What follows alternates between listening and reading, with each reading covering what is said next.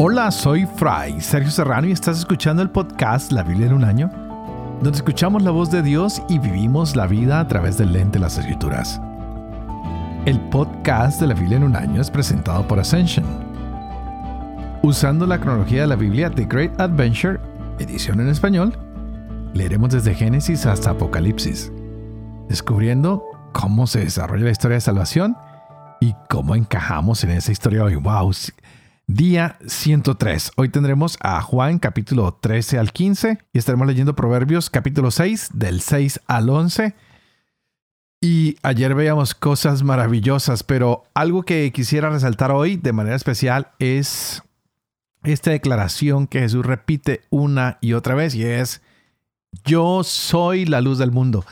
Él se identifica con Yahvé, el yo soy. Él es la luz. Y nos relataban este eh, incidente con el hombre ciego de nacimiento a quien Jesús le abre los ojos. Y esto me lleva a pensar a que tú y yo tal vez debemos pedir al Señor que abra nuestros ojos, pero para esto tal vez tenemos que admitir que estamos ciegos, tal vez no físicamente, pero espiritualmente. Tal vez necesitamos admitir que necesitamos esa luz que nos muestre al mundo tal y como es, que nos muestre que Dios también es amor y misericordioso.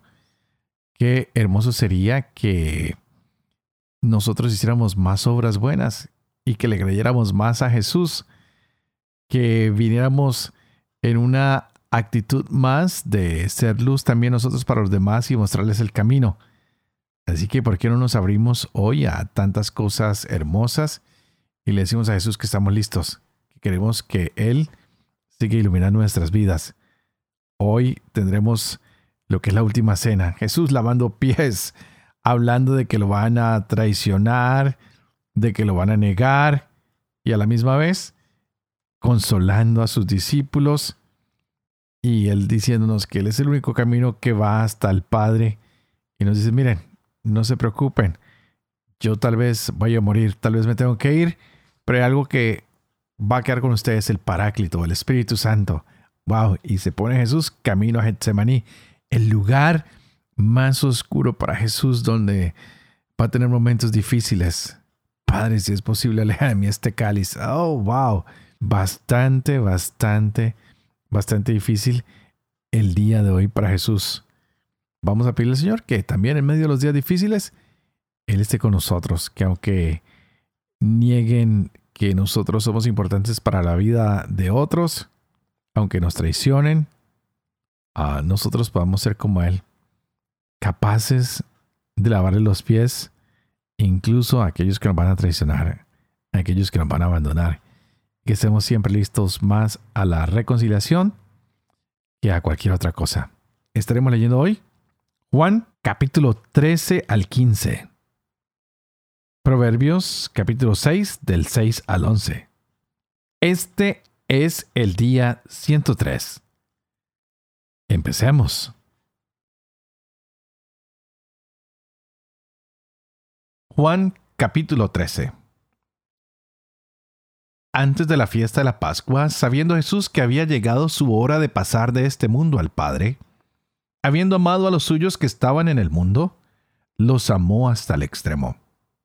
Durante la cena, cuando ya el diablo había puesto en el corazón a Judas Iscariote, hijo de Simón, el propósito de entregarlo, sabiendo que el Padre le había puesto todo en sus manos y que había salido de Dios y a Dios volvía, se levanta de la mesa, se quita sus vestidos y tomando una toalla se la ciñó. Luego echa agua en un platón y se puso a lavar los pies de los discípulos y a secárselos con la toalla con que estaba ceñido. Llega Simón Pedro. Este le dice, Señor, ¿tú lavarme a mí los pies? Jesús le respondió, Lo que yo hago, tú no lo entiendes ahora, lo comprenderás más tarde. Le dice Pedro, No me lavarás los pies jamás. Jesús le respondió, Si no te lavo, no tienes parte conmigo. Le dice Simón Pedro, Señor, no solo los pies, sino hasta las manos y la cabeza. Jesús le dice, el que se ha bañado no necesita lavarse, está del todo limpio. Y ustedes están limpios, aunque no todos. Sabía quién le iba a entregar y por eso dijo, no están limpios todos. Después que les lavó los pies, tomó sus vestidos, volvió a la mesa y les dijo, ¿comprenden lo que he hecho con ustedes? Ustedes me llaman el Maestro y el Señor, y dicen bien porque lo soy. Pues si yo el Señor y el Maestro les he lavado los pies, ustedes también deben lavarse los pies unos a otros. Porque les he dado ejemplo para que también ustedes hagan como yo he hecho con ustedes.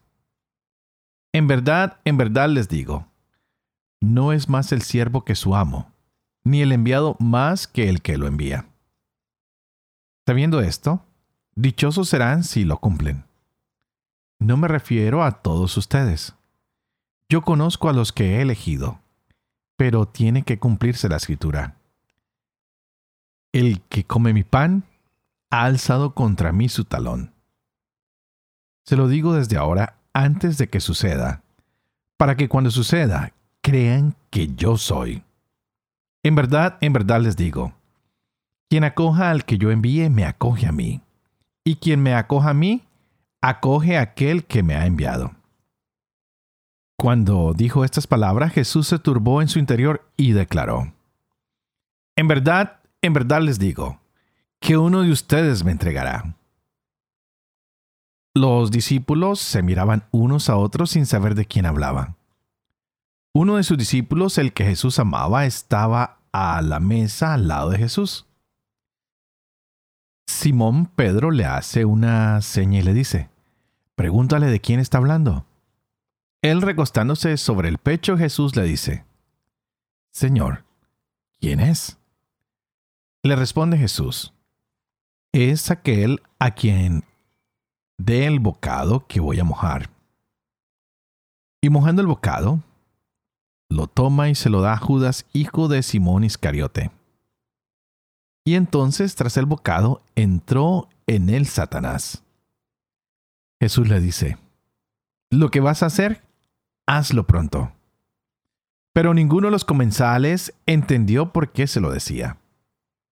Como Judas tenía la bolsa, algunos pensaban que Jesús quería decirle, compra lo que nos hace falta para la fiesta, o que diera algo a los pobres.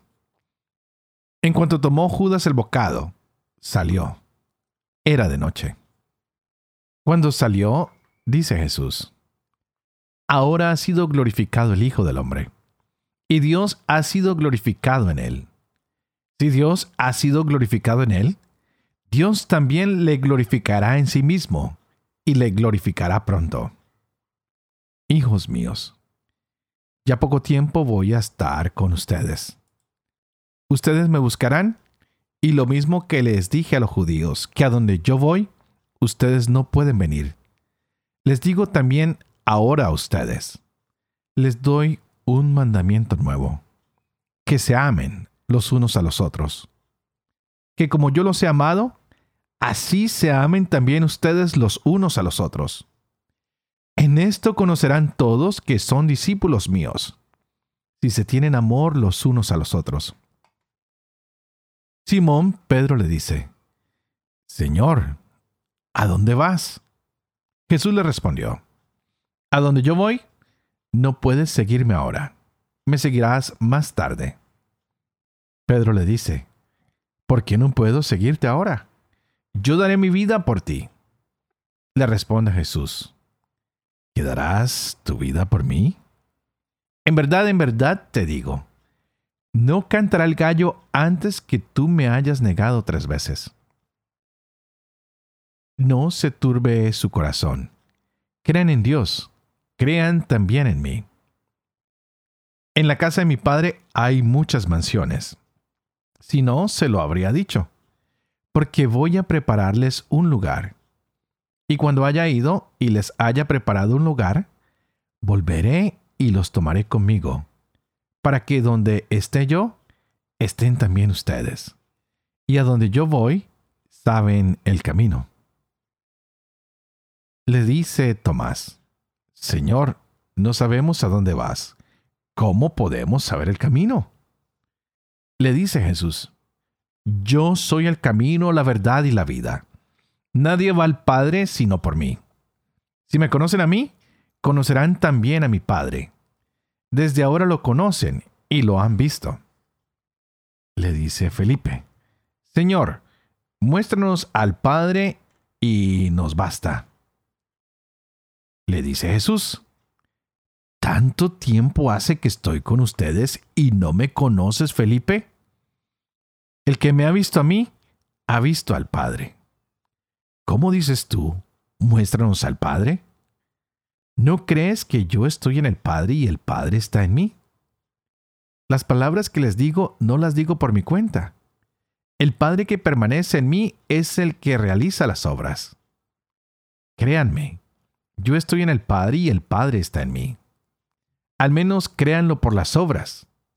En verdad, en verdad les digo, el que crea en mí hará él también las obras que yo hago, y hará mayores aún porque yo voy al Padre. Y todo lo que pidan en mi nombre, yo lo haré, para que el Padre sea glorificado en el Hijo. Si me piden algo en mi nombre, yo lo haré. Si me aman, guardarán mis mandamientos. Y yo pediré al Padre y les dará otro paráclito, para que esté con ustedes para siempre, el Espíritu de la verdad, a quien el mundo no puede recibir, porque no le ve ni le conoce. Pero ustedes le conocen, porque mora con ustedes y estará en ustedes. No los dejaré huérfanos, volveré a ustedes. Dentro de poco el mundo ya no me verá, pero ustedes sí me verán, porque yo vivo y también ustedes vivirán. Aquel día comprenderán que yo estoy en mi Padre y ustedes en mí y yo en ustedes. El que tiene mis mandamientos y los guarda, ese es el que me ama. Y el que me ame será amado de mi Padre, y yo le amaré y me manifestaré a él. Le dice Judas, no el Iscariote.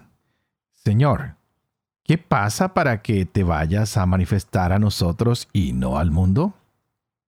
Jesús le respondió, Si alguno me ama, guardará mi palabra, y mi Padre le amará, y vendremos a él, y haremos morada en él. El que no me ama no guarda mis palabras. Y la palabra no es mía, sino del Padre que me ha enviado. Les he dicho estas cosas estando entre ustedes. Pero el Paráclito, el Espíritu Santo, que el Padre enviará en mi nombre, y les recordará todo lo que yo les he dicho. Les dejo la paz, mi paz les doy. No se la doy como la da el mundo. No se turbe su corazón ni se acobarde. Han oído que les he dicho, me voy y volveré a ustedes. Si me amaran, se alegrarían de que me vaya al Padre, porque el Padre es más grande que yo. Y se lo digo ahora antes de que suceda, para que cuando suceda crean. Ya no hablaré muchas cosas con ustedes, porque llega el príncipe de este mundo. En mí no tiene ningún poder, pero ha de saber el mundo que amo al Padre y que obro según el Padre me ha ordenado. Levántense, vámonos de aquí. Yo soy la vid verdadera, y mi Padre es el viñador. Todo sarmiento que en mí no da fruto, lo corta. Y todo el que da fruto lo limpia para que dé más fruto. Ustedes están ya limpios, gracias a la palabra que les he dicho. Permanezcan en mí como yo en ustedes.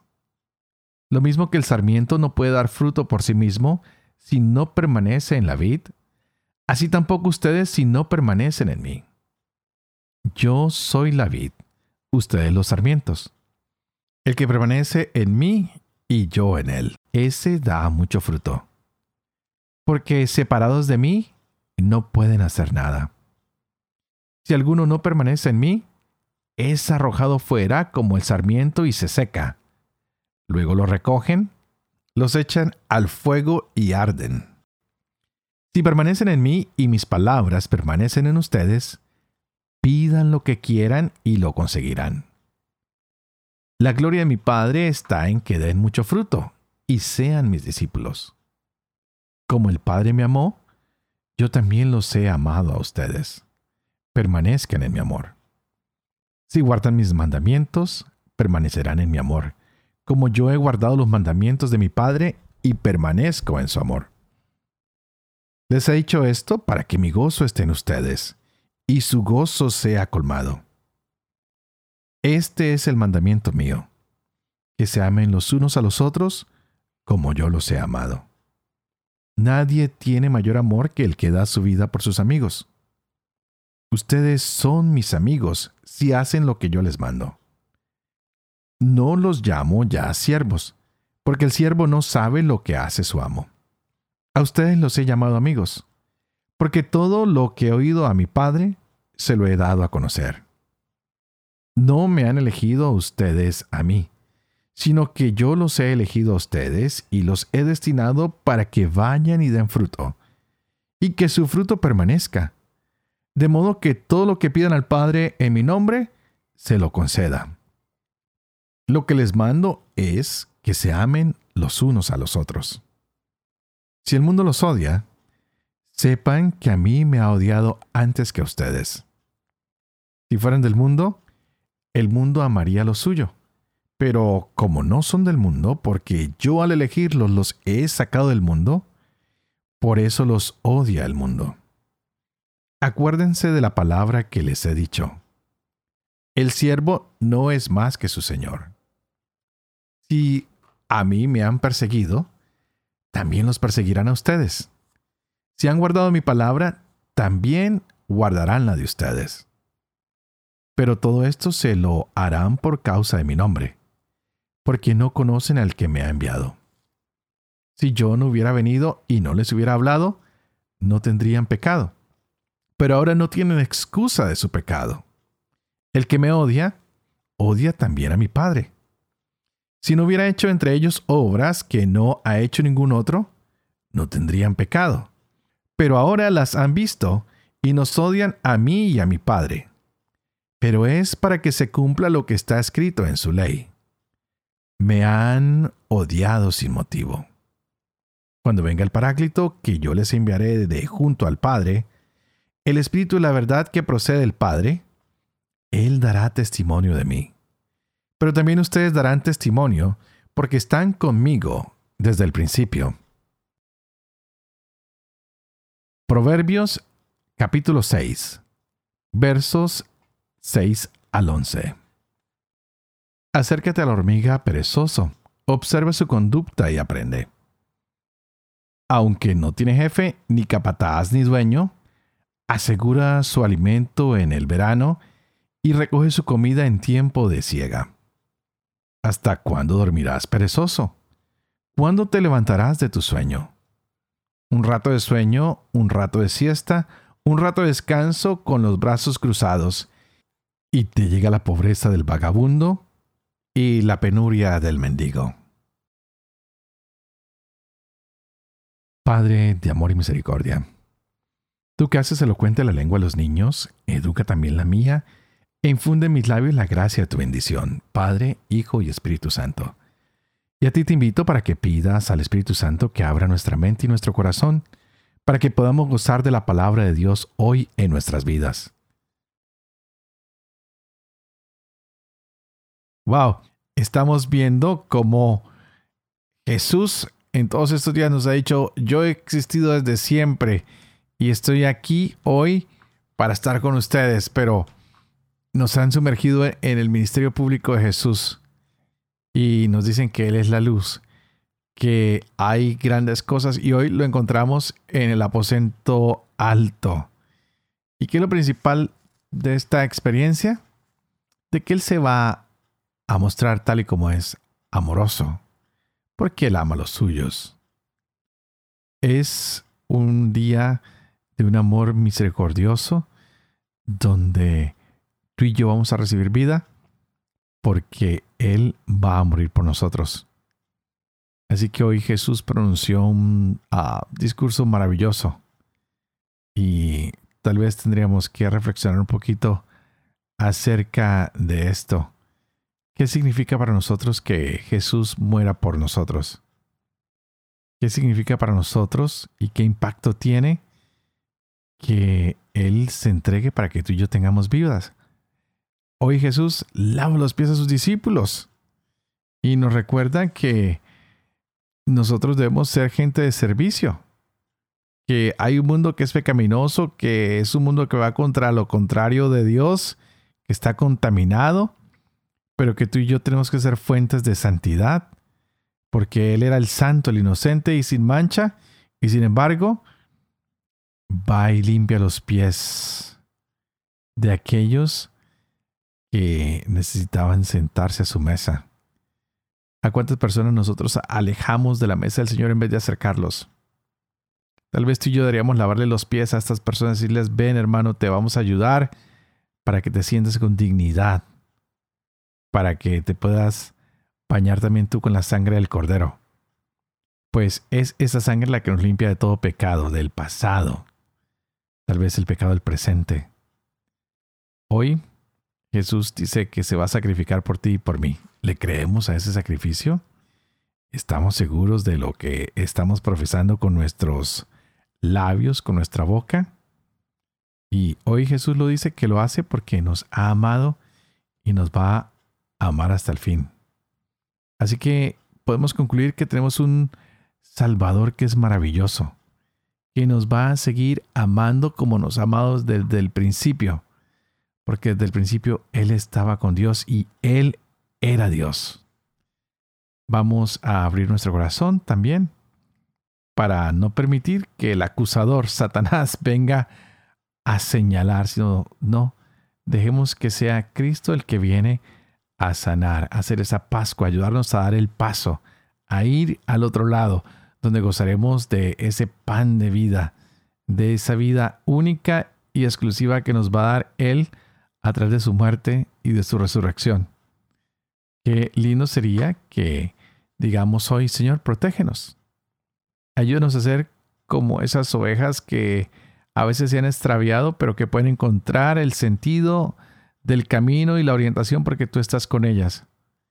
Señor, tal vez nuestros pies se traban y se ensucian, pero tú nos has lavado hoy para quitarnos las impurezas y para enseñarnos a dar pasos firmes y esos pasos que sean hacia ti.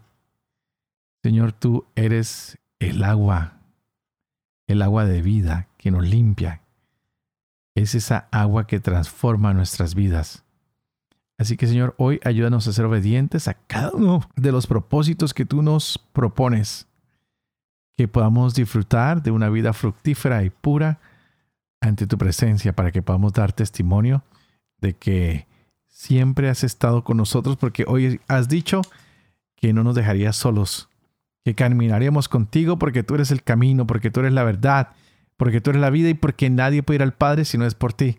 Así que hoy, Señor, permítanos llenarnos de ti una vez más y que ese mandamiento que nos has dado, que es el de amarnos los unos a los otros como tú nos has amado, sea la forma como el mundo nos conoce. Que el mundo sepa que tu muerte no fue en vano, porque pensaron que eras débil y con tu muerte nos hacías fuerte a todos para amar y para amar hasta el cansancio, incluso a nuestros enemigos. Así que Señor, hoy nos has dicho, todo lo que piden en mi nombre se los daré. Te queremos pedir hoy por tantas personas que están lejos de ti, que cada día nuestras palabras acerquen a más personas a tu cruz para que ellos también se salven, para que ellos se hagan beneficiarios de tu promesa de vida Así que Señor, hoy te encomendamos a todas nuestras familias, a todo el mundo. Y oramos los unos por los otros y es por eso que siempre termino diciéndoles que por favor no se olviden de orar por mí. Para que pueda ser fiel a este ministerio que se me ha confiado.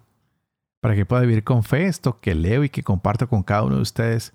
Para que pueda enseñar la verdad y para que pueda también cumplir yo lo que he enseñado. Y que la bendición de Dios Todopoderoso, que es Padre, Hijo y Espíritu Santo, descienda sobre cada uno de ustedes y los acompañen siempre. Que Dios los bendiga.